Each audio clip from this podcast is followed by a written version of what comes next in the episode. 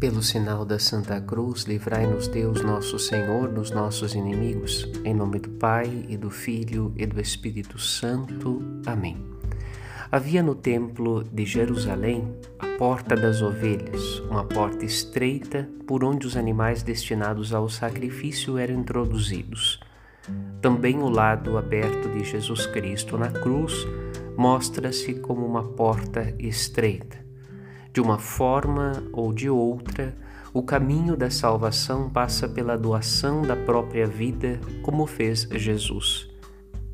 O verdadeiro alimento para a vida eterna é vida entregue em sacrifício, sacrifício de Cristo, sacrifício dos discípulos do Senhor, e requer um verdadeiro esforço, pois é mais largo e fácil o caminho oposto, isto é, o do egoísmo e o do orgulho.